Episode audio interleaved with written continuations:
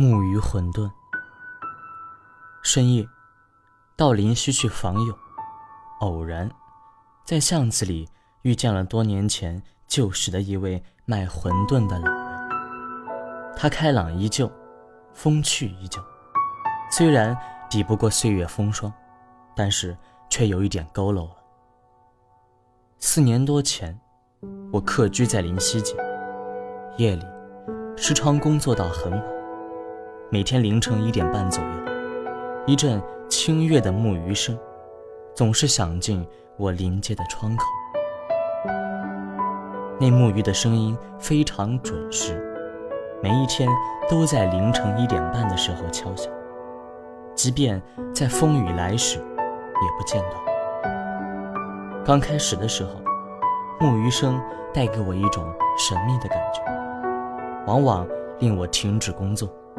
出神地望着窗外的长空，心里不断地想着：这深夜的木鱼声，到底是谁敲起的？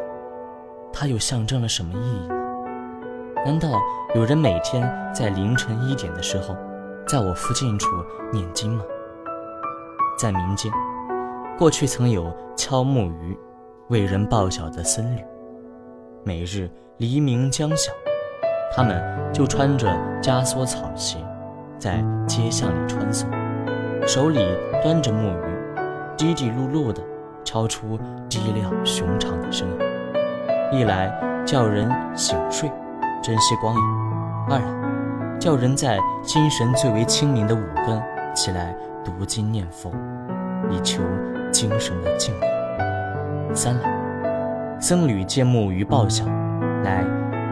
构画诗乐，讨得一些斋趁钱。我一直觉得这种敲木鱼、报佛音的事情，是中国佛教与民间生活相契的一种极好的佐证。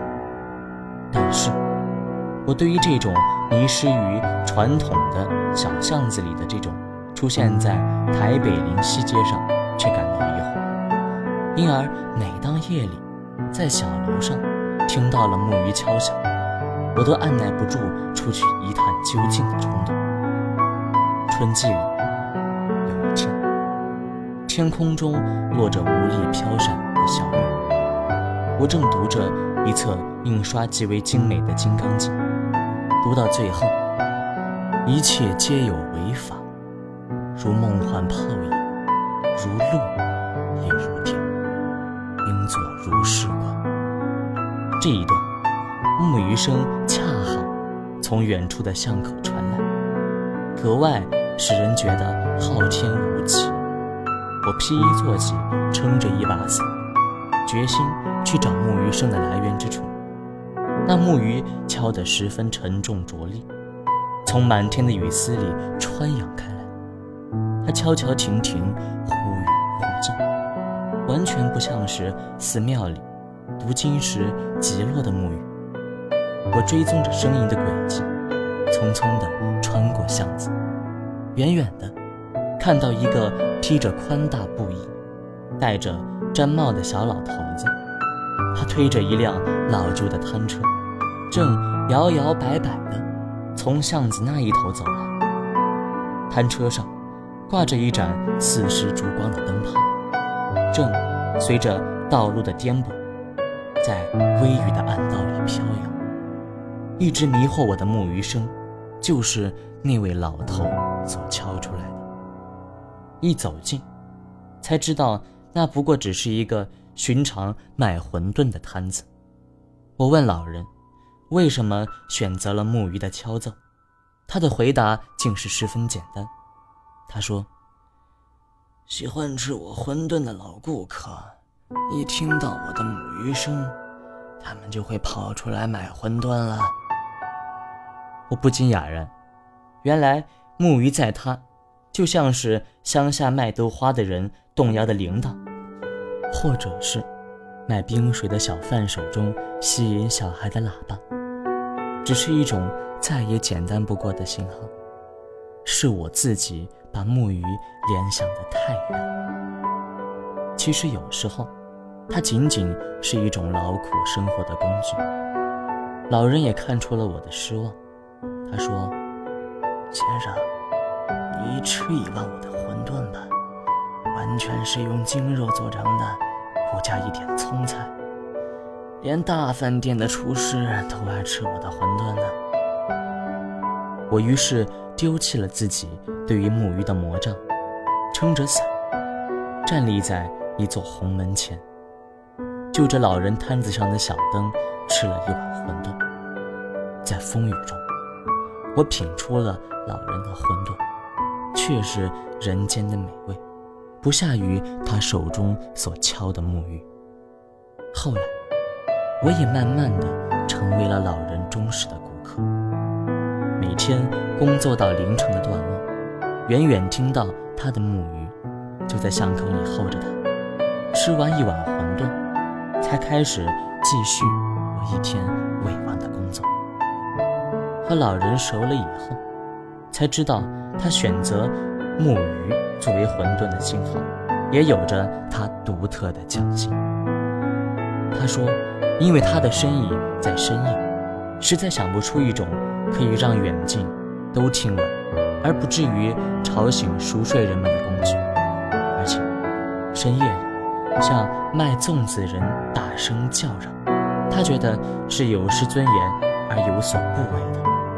最后，他选择了木鱼，让清醒者可以听到他的呼唤，却不至于中断了熟睡者们的美梦。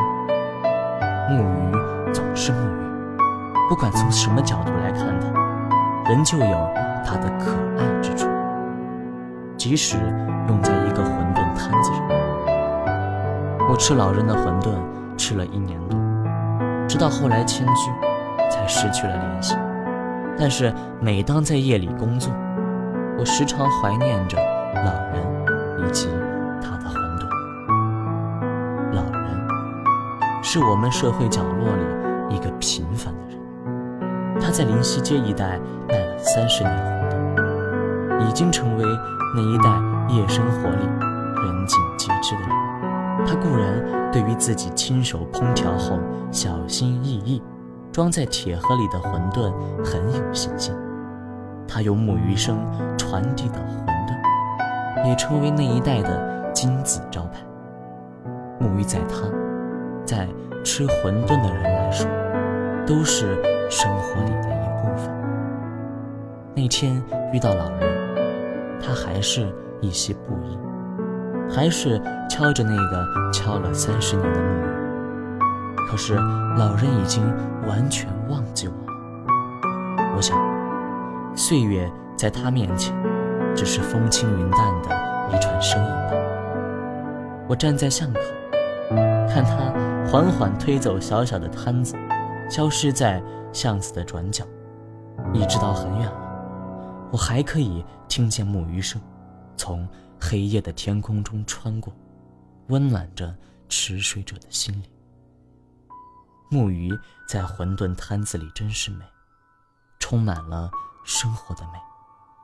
我离开的时候这样想着：有时候，读不读经，都是无关紧要的事情。